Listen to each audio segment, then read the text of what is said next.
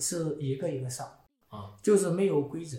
你把我给摔倒，我钱掏出来给给你，哦，这么直接。我给你叫你老师，我把你给摔了，你就跟着我练，就这么简单。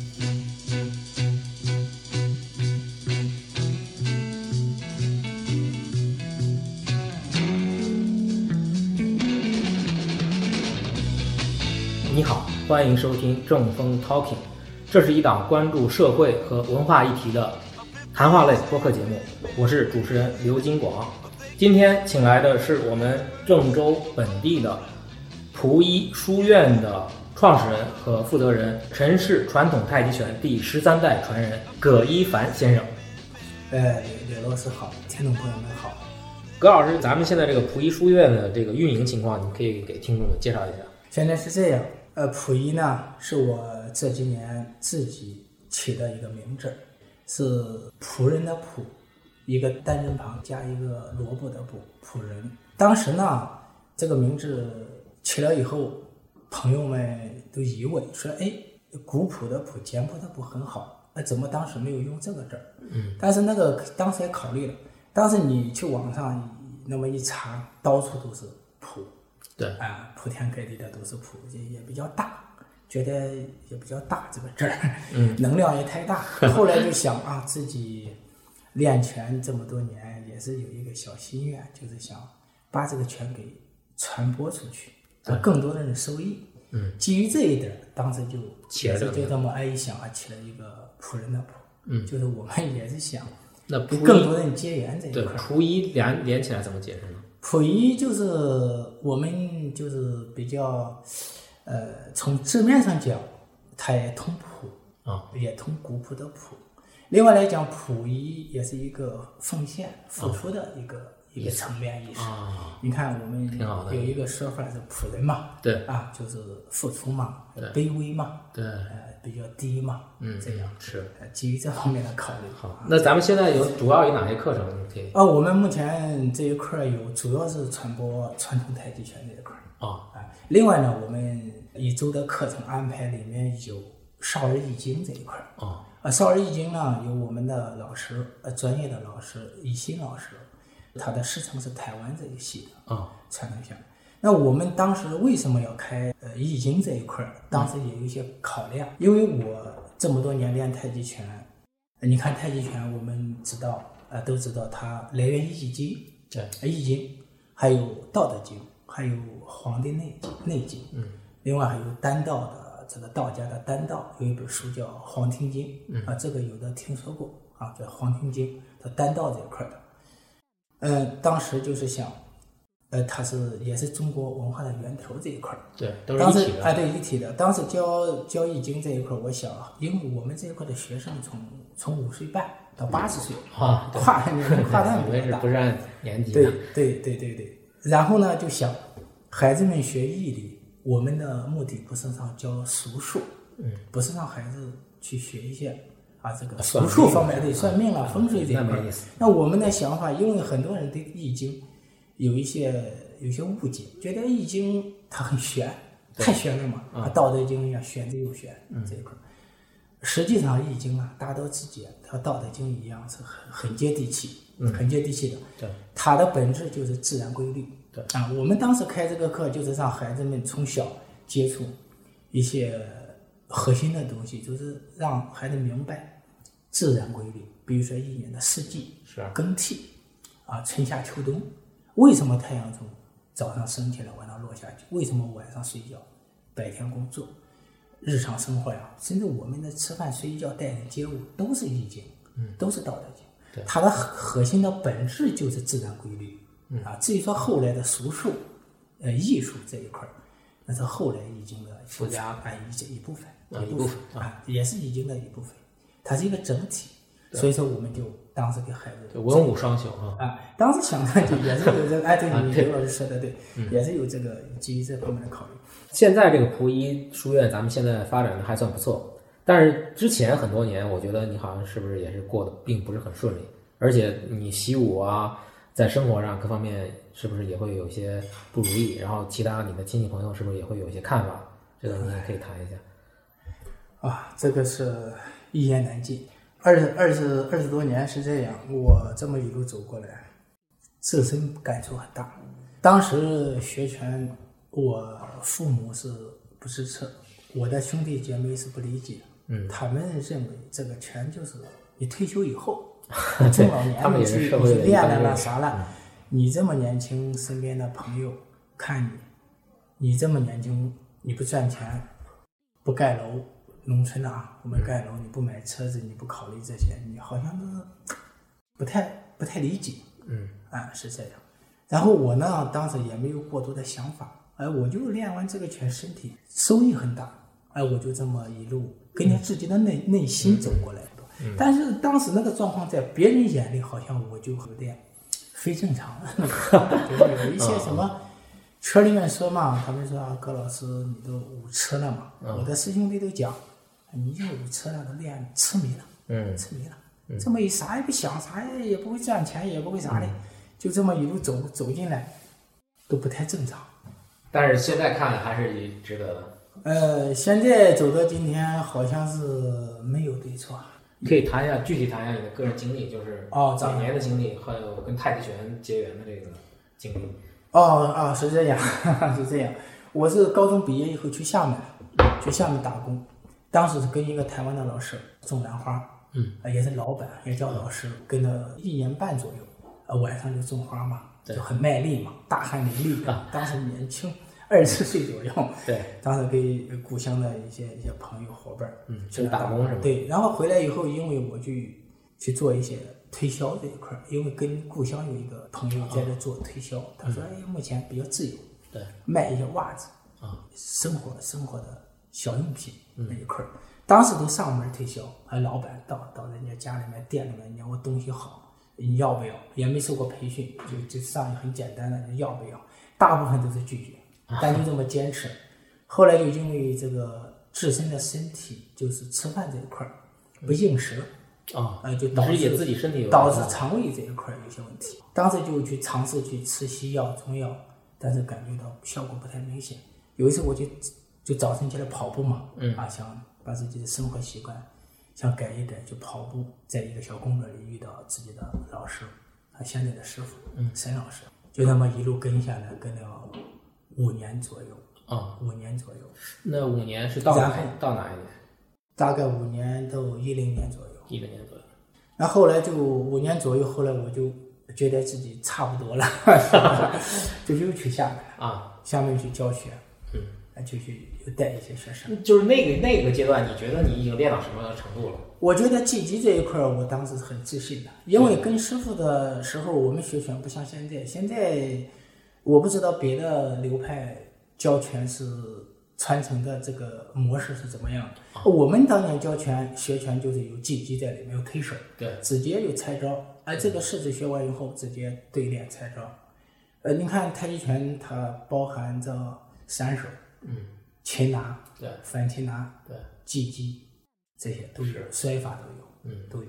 包括你以前也提过，就是你们也会有那个就不同门派切磋啊这种，切磋哦，那个是这个问到这儿，跟现在风气不太一样。呃，跟现在不一样。那个那个时候是不管哪个流派、哪个门派，是上门也好，是被动也好，嗯，那个时候公园里面也好，还是这武馆也好，大家觉得是很自然的事切磋，哎，上门了，认识了，打个招呼，哎，聊着聊着就上手了，就切磋了。也都是比较友善的。呃，对，不管是哎，都比较友善的，但是友善之中，在切磋的过程中嗯都是积极了，对，是竞啊，哎，都积极进就积极了，积极就是打就是真打啊。呃，真打，包括摔摔法、推手啊、技击都有了。那个是没有防护，不像现在带上什么护具了，下面铺个垫子了。那我们在地上就水泥地，一摔就是直接都都放出去了。哦，不管是自己被摔还是人家被摔，呃摔过以后都都是没有任何的一些想法，对，直接回去你那时候战绩怎么样？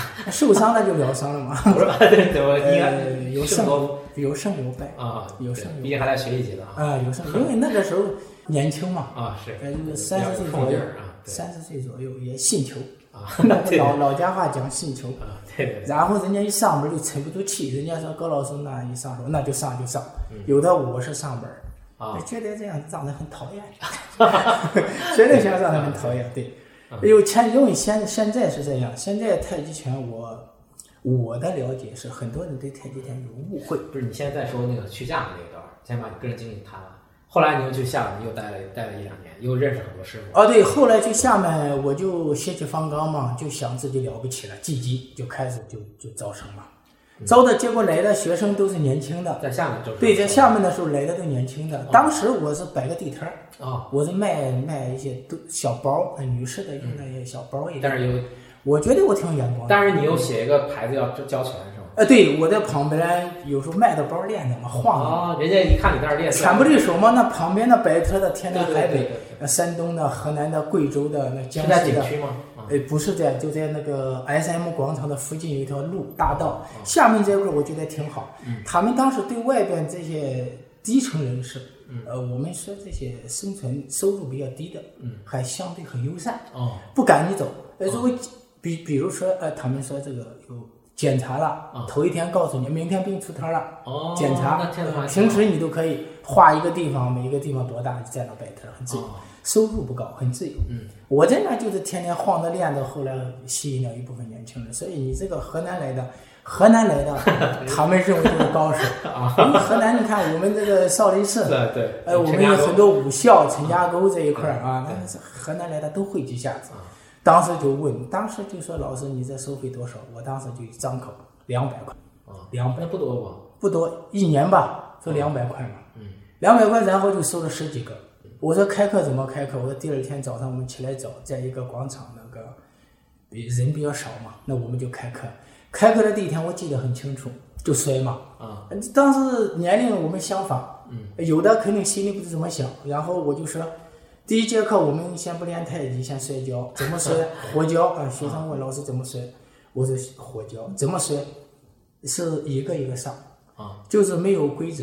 你把我给摔倒，我钱掏出来给给你，哦，这么直接，我给你叫你老师，我把你给摔了摔倒，你就跟着我练，就这么简单。啊，当时我外甥，我的亲外甥，嗯，也在厦门，做了一个小广告，小广告一个小门市，不少人就看我笑话去了。啊，我外甥的意思是说我我就这么多年就练拳，也不知练个啥样子，在他们眼里不务正业。啊，哎呦，带学生了，那肯定去，到底怎么样，能用吗？就看笑话去了。啊，说说 笑话呢啊，就是说我到底看我舅舅，这个这个怎么样？结果后来他们就说啊，舅舅改变了我们多少年对你的看法啊，原来是真行嗯，啊，这么一你个把那些都给打服了是吧？基本上 那可能当时气场吧，我觉得是心理作用。觉得其实我觉得那些学生都很优秀，部队一部分是部队下来的。哦，那当时摔，那结果可能是当时也也怕老师，结果都衰败了嘛，那就跟着练了，这么练了一年多就回来了。回来以后我又去又去找老师去了，就跟师傅商量嘛，想拜师嘛，因为到这个时候心里都想法了，想这个拳这么好，要传你自一些自己更都有想法，要求更高了，对对自己要求高。你看，当时自己练拳的时候没有那么多想法，对，当自己去出去外出带当老师的时候，嗯你发现有不足了。些东西你不足了，然后你还要对自己的要求就高了，嗯，这叫自律性嘛，对，就好像点点滴滴就受一些触动，又回来了，二次去找师傅，找老师又跟了大概两三年，啊，师傅一开山，那顺理成章的嘛。开山是什么意思？开山就是老师就是第一次收徒吧，啊，第一次收徒，正式收徒，正式收徒，对，叫我们叫开山。哦，啊，然后我就就拜了师傅了，到现在、这么多年，这样才算是陈氏太极拳的第十三代传人，就是对对从那儿才开始算。是这么是我们门儿里面的这么一代一代排下来的，对清晰。第一代就是陈王平，陈王平嘛，然后第二代就是陈汝系，嗯第三代陈大鹏，嗯第四代是陈山治，嗯第五代陈炳旺，嗯第六代陈长兴，啊，陈长兴就是我们小时候接触那个偷拳，哦杨露禅拜师、哦，学艺的对，有那个故事。啊，对对，这陈长兴下来，陈耕耘，陈彦希、陈发科，嗯。啊，陈兆奎。啊，这个好像听过。啊，我们的先师陈兆奎，然后马红，嗯，马红是我的师公，四十六岁。他，为啥是不姓不姓陈了？他是外，他是当时是一生病嘛，呃陈氏太极拳到后来都外传了嘛，也外传。到清末以后，陈长兴这一块儿都已经已经，呃，陈福奎，当时他的原名叫陈福奎，嗯，呃，不是杨福奎，杨杨福奎，河杨北河北河北人，啊，他就到这个到陈家沟，就是山下陈家沟嘛，嗯，就是在拜到陈长兴那，嗯，陈陈师傅那就就这么一代代传下来。他后来是传的是创他，呃，第一杨氏太极拳，对杨氏太极拳，后来杨氏太极拳，包括后来的陈杨武顾这几大家，嗯，都是从陈氏这一块发展出来的。那我的师公马红是四十六岁，四十六岁他一生病，嗯，当时医生诶中医嘛建议他就去练这个学这个，都去找陈兆奎。陈老陈老师当年是在北京，从小小时候七岁就跟陈发科老师，就陈我们的先辈，跟陈发科在北京就学拳教拳，就就当助教了。嗯，很辛苦。当年师师公讲，八仙桌底下钻到八仙桌底下晚上练，练过多少遍才睡觉？那个年代，嗯，而且是家传的，对啊，家传的嘛。对。好，那咱们就是可以顺着这个话题，刚才咱也稍微聊了一下对太极拳这个理解，包括社会上可能对太极拳有一些不太全面的一些认识。太极拳的本质是武术，它的本质是武术，就是厮杀术，呃，就是战场用来杀人用，杀人用。但是到现在会在现在是这样，呃，它是冷兵、短兵演化过来的。太极拳是传武，它是冷兵和短兵过去战场厮杀术演变过来的。和平年代，你像和平年代，像现在法治社会啊、它的更多的功能发展成健康和康养、养生这一块儿。呃，目前来讲，太极拳社会上对它的认知还有一定的误解，认为太极拳就是中老年练的，锻炼身体的。你看早晨起来公园里面啊，到处一些大妈、这些老爷爷们在那热慢慢的练练，嗯啊这样练。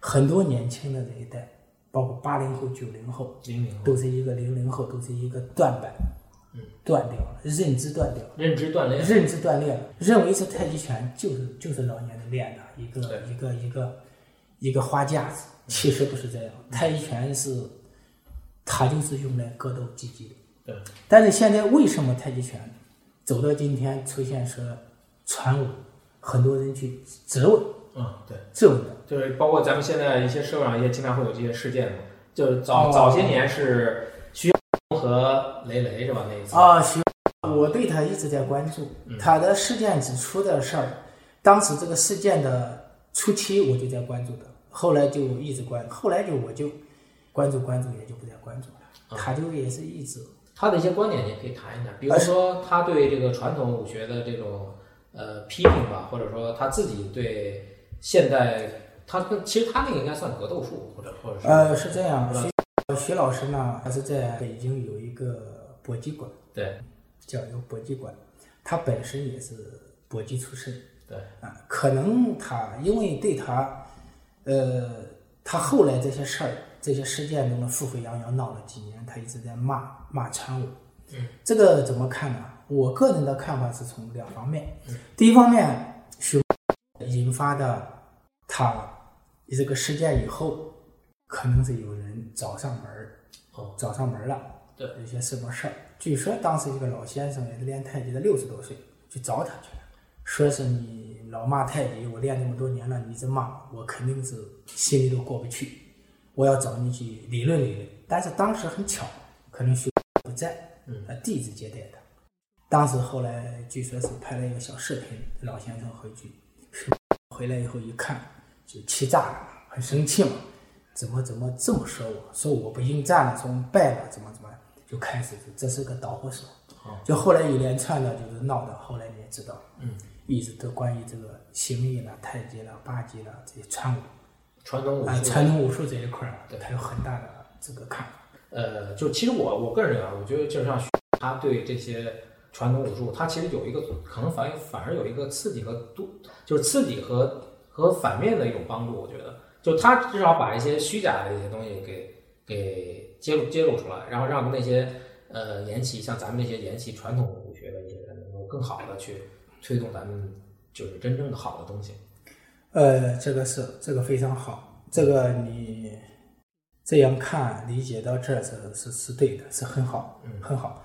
你看徐这事件出来以后啊、你们圈内会怎么讨论这个事？啊，我们的圈里面也是呃不同的看法嘛。啊，呃，有的人说徐，呃这样徐没事，可以逼，可以逼掉，逼就行了。徐做了一些好事儿，嗯啊，因为像你刚才讲，从另一个侧面翻过来，对，反而刺激了川武的圈里面的人的觉醒、自律啊。为什么我们要骂我们？为什么说我们不行？对对，肯定是有问题，嗯啊。再一个，是不是我们圈里面存在着这些一些虚假现象？嗯，呃，吊名顾沽名钓义了啊。你看，有的过去的老师多少年还不敢称老师，有的人上门的老师，哎呀，我不敢称老师，多少年以后才去慢慢去尝试着带学生去传播。现在的怎么讲吧，可能是的时代变了吧，嗯。有的人练个两年、一年半、三年都开始有人跟就敢教啊，嗯。在外边不管要收收费不收费，开始教了，嗯。这是一个很很不好的现象。同时，你教别人的时候，你自身的一些这个点不到，嗯，你会把有些学生带偏了，你自身有些东西都不明白，你去教别人。了。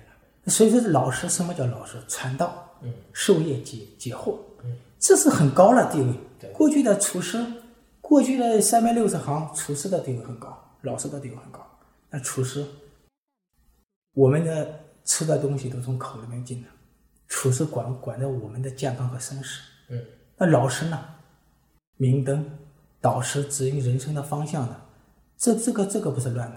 对啊，这个不是乱。许他这个事件呢，沸沸扬扬，对呃，影响很大，影响到现在还有一定对，影响力很大。他骂传武，他有个人的一些看法，他的个人的一些一些认知度。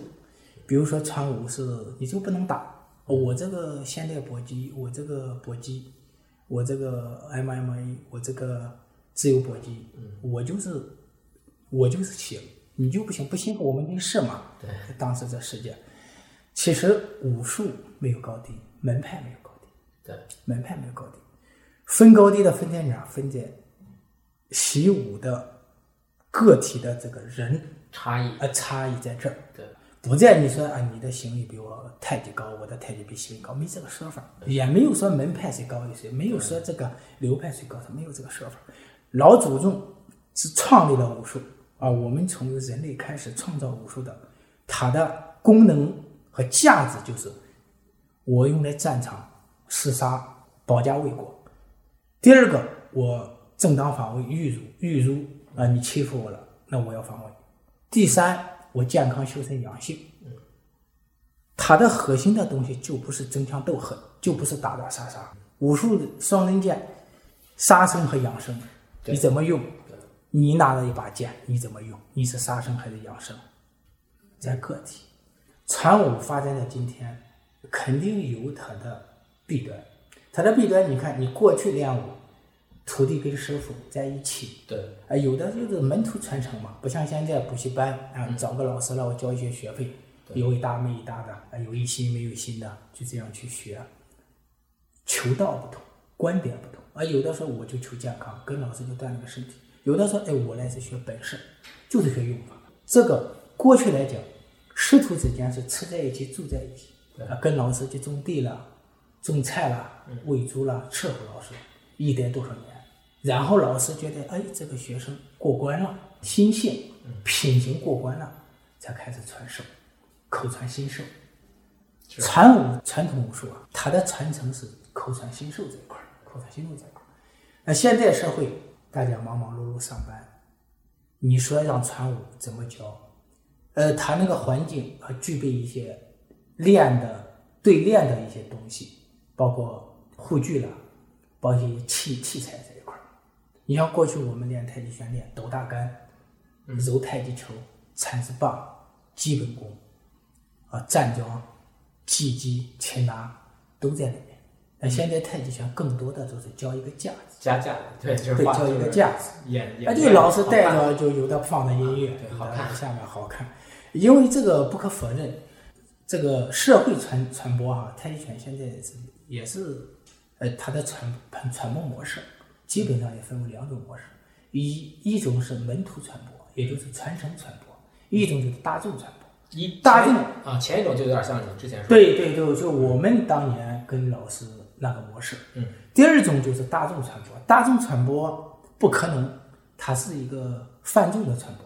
泛众传播有它的有它的一个利处，就是让大家有那个意识，把健康啊、养生这个很重视。你看现在这个各种病啊，亚健康、失眠、焦虑、抑这个，还有这很多很年轻的我这边的学生，还有你看我现在也的学生当中也很多，这方方面面的都有，各种各种各种的身体状况。泰拳它本身不治病。对，它不是说我们要治病，太极拳它的很多的，它的主要功能是有这个体这个疗愈，对健康的一些一些帮助啊，不是说太极拳一定对哪个病我就治哪个病，嗯，但它对各种慢性病有很好的这个疗养作用、调理作用，对，这个是无可厚非。就它一方面有积极性，一方面对大众又有这种，这是它的双刃性。嗯，太极拳是双刃剑，嗯，啊，我指的是传统太极拳，和双刃剑。一方面就是杀生，啊，就用来就御儒嘛，嗯，正当防卫嘛，对御儒，因为你看，在过去那个时代，我们没有长枪，没有什么炮，什么长枪短炮，没有这些现代武器，那我们的前辈怎么怎么去去战争，怎么去保家卫国？那肯定就是武术这一块那武术本来也是分民间武术和军旅武术，军旅武术流落的民间，同时糅合在一起，形成现在的武术。在现在的太极拳，它的双刃剑同样具备，呃，一一方面就是御辱正当防卫，另一方面就是养生健康抗氧。对，这双刃剑啊，对你这样理解就比较全面。啊，还有就是刚才提到那个徐勇那个观点，就是你有一部分不是赞同的，有一部分也是不太不太有一些不同的意见。啊，是这样。嗯呃，我我关注了他一段时间，后来这个事件。到现在基本上现在也平息下来了，挺对可以嗯，平静我们再来谈，我们不用测测热点。是这样，他对传武的一些看法，可能更多的来源于他的自身的看法。因为传武传统武术的，我们叫圈里面，圈里面的现状，目前练传武的，大部分都是在练架子啊，大部分都是在练架子，所以这这个是事实，才打不过。哎，是事实。你说一个老师在像过去那样。一个师徒之间一跟多少年？嗯，求学问道，跟老师住一起，呃，口传心授，相濡以沫，嗯，互相濡养。嗯，他是他学东西啊，过去学东西练武术，他是需要师傅手把手啊，他不像现在，呃，我们就像补习班的形式。在过去来讲，我们世世世俗这一块儿，你说家里面比较困难，孩子去上不去学。那在听墙根儿，在师傅的外边，你听久了，你真的会背一首诗，会背一些东西。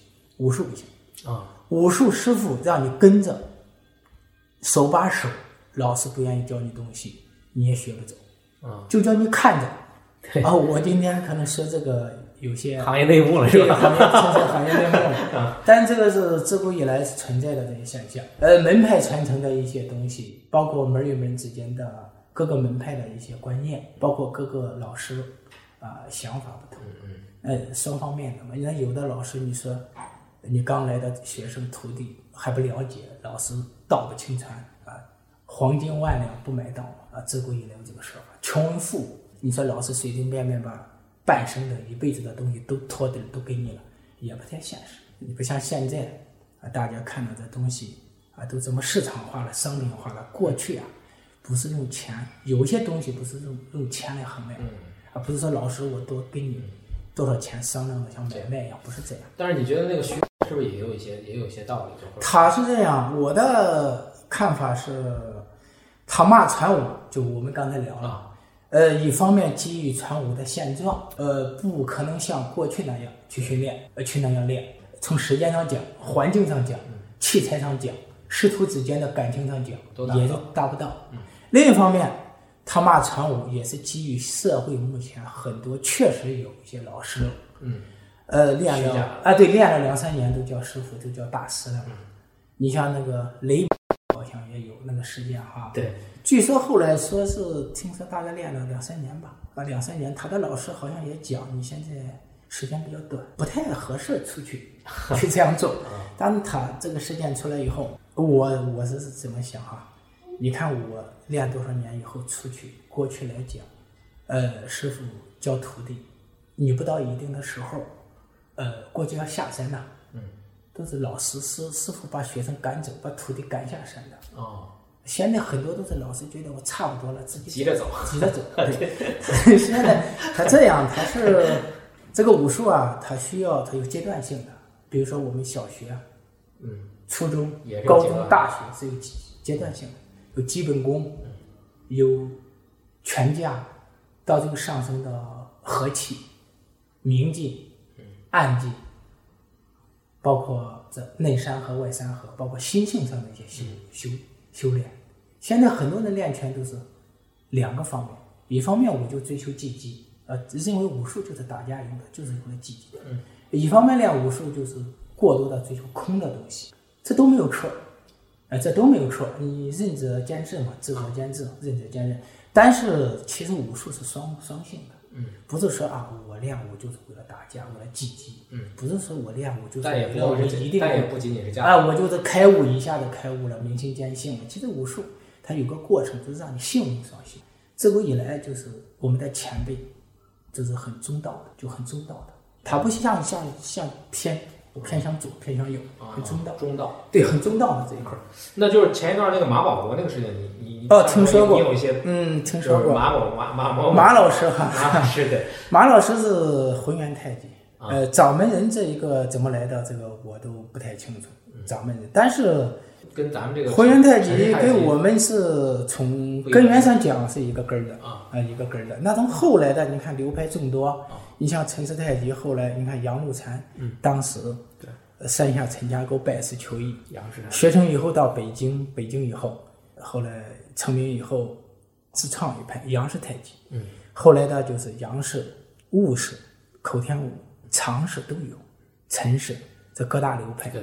就分下来了。那这个上次你说马老师他也有，也不是说马老师是这样，马老师是有功夫的，啊，有功夫的。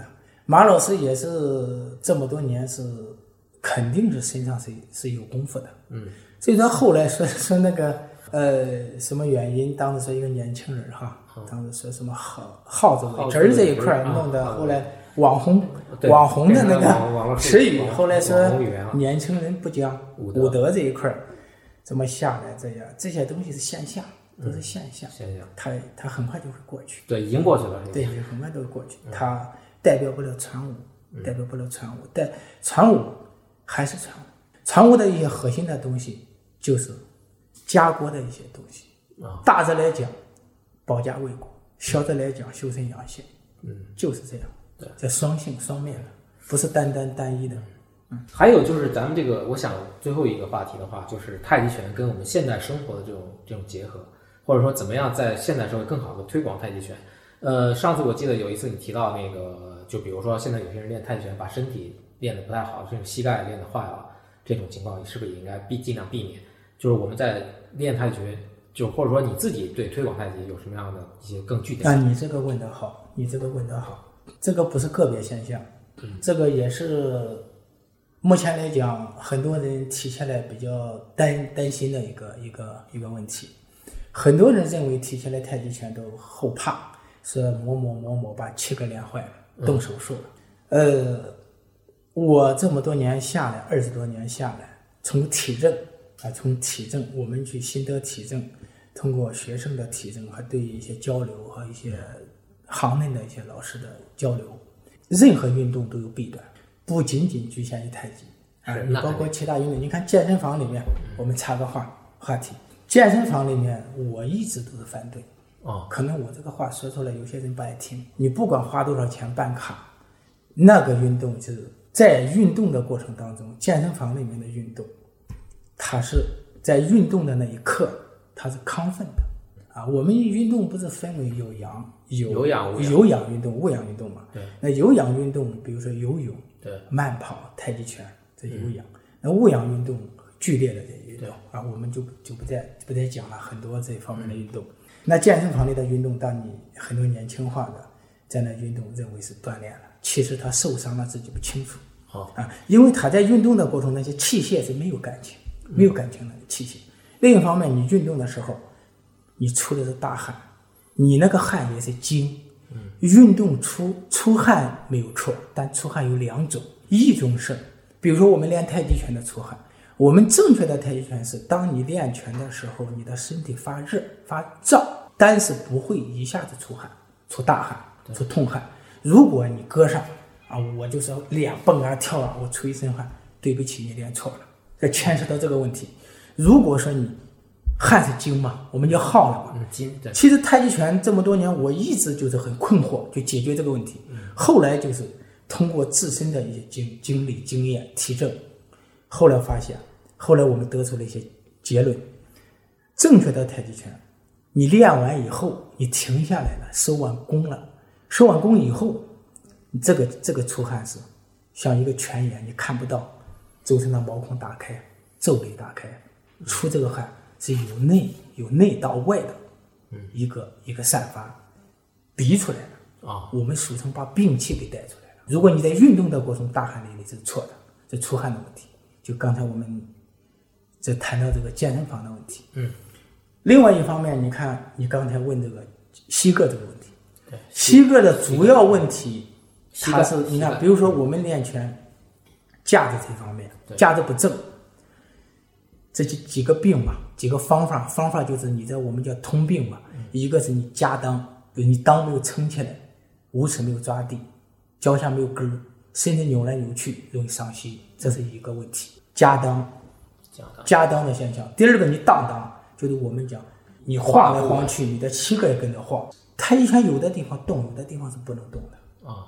你的实体就是你的实腿，你的承承重的承重腿，我们叫虚实嘛。太极叫虚实嘛，实的一部分，它要有转化的，转化的过程中是有是有一定的方法的，这是一方面。第二方面，伤膝就是它的腰胯的转换过程中，还有它起伏的过程，过于猛，过于过于高，过于低，不是说你太极拳越低越好，越高越好。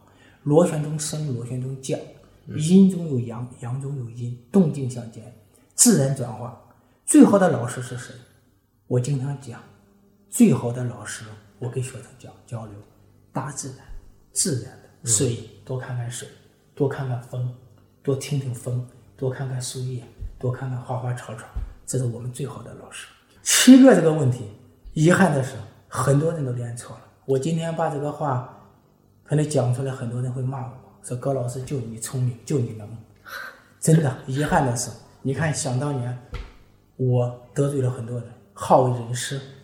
我出去，不管是到外省，还是河南省，我到一个地方来，给人家指点，觉得自己了不起，得罪了很多人。嗯，他现在也不想说了，不想说。就光这个膝盖问题啊，不想说了。啊，太多了，权力没对。嗯，不管哪个门派，嗯，为礼以贯，为礼以贯。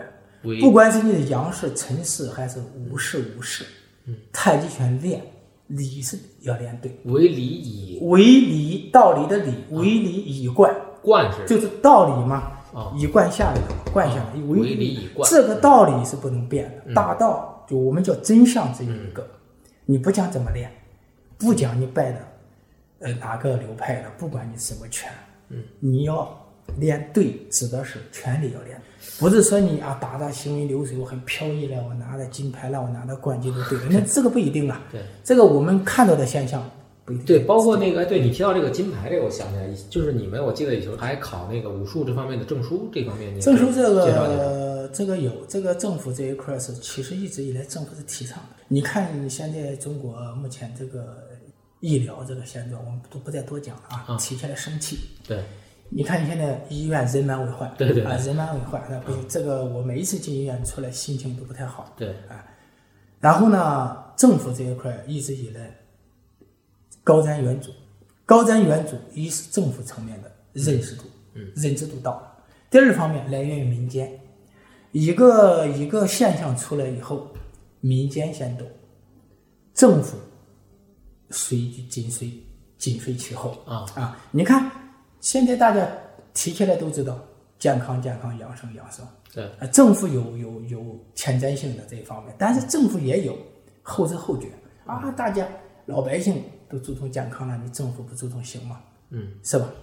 政府是老百姓的政府，对啊，是老百姓的政府。然后呢，政府这一块一直都支持，比如说段位证这一块考考试啊，段段位的升级，对升级这一块。另外呢，就是我们全市证啦、辅导员证啦，它是有一个考核标准啊，比如有这个辅导员、指导员、社会指导员啊，加上这个全市证，年龄的限制这一块都有，啊都有的。这个是体育局在在管吗？体育呃属于体育局，但是它的部门实际落地的部门是武术协会这个武术协会啊，武术协会各地都有啊。各地都有，嗯，都有。就比如说那个瑜伽，你怎么看？就是咱们现在比较流行瑜 这两个伽瑜伽跟太极拳，太极拳是中国的国粹，瑜伽是印度的国粹。瑜伽我不太懂，但是我的理解，瑜伽跟太极的核心应该是一样，嗯，都是修行，嗯，都是修行。是，啊，不仅仅是肢体的方面，嗯。啊，都是修行。武术啊，传武，我不知道别的行业传统这一块儿，我知道武术这一块儿的真正的它的瓶颈是很多，啊。还有方方面面的都有，社会方面的，呃，政府方面的，还有流派方面的都有，对。这些。你看流派方面的，过去以来就是门派里面的一些规矩，政府方面的政府落政府提倡，政府指引，政府指导，但是政府不可能是把专业的东西政府拿来做，对。政府做不到。对，专业的东西都涉牵到这些传武里面的奉献者，就是真正的喜欢的这一部分，这个是小众，占很少一部分。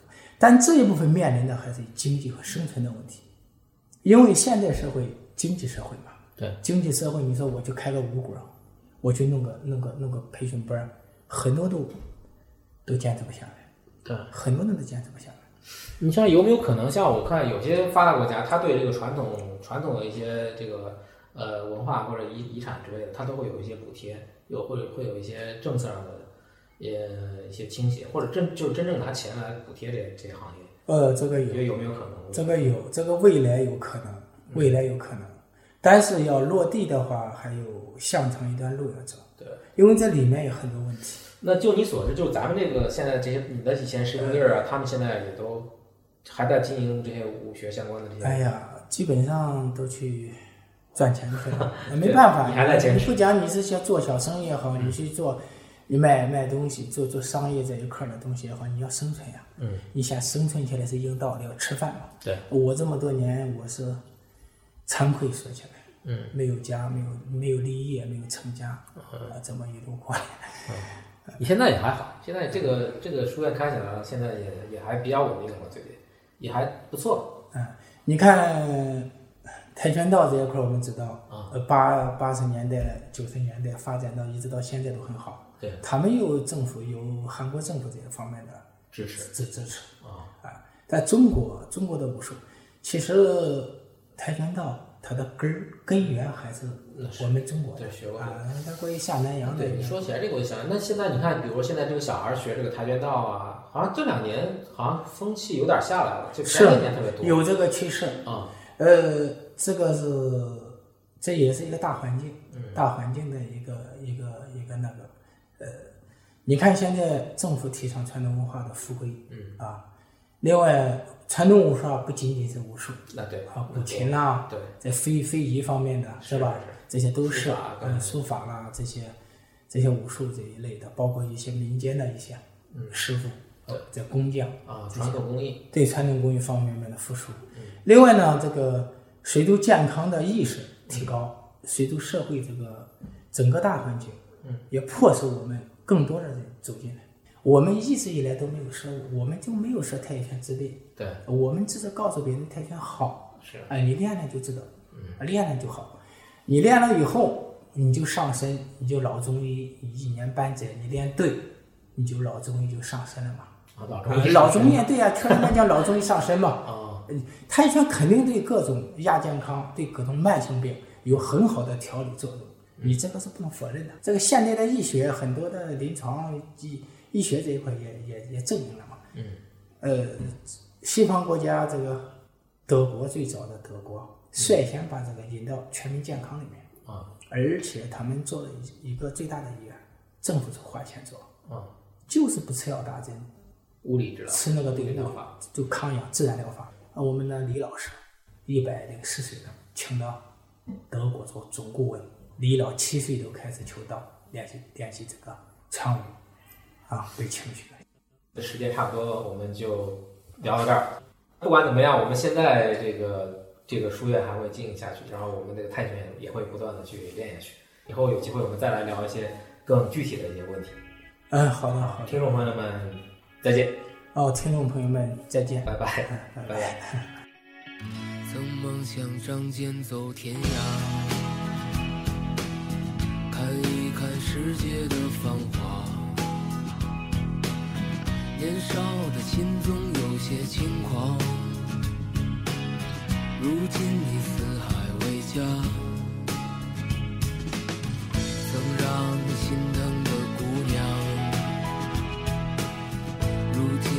每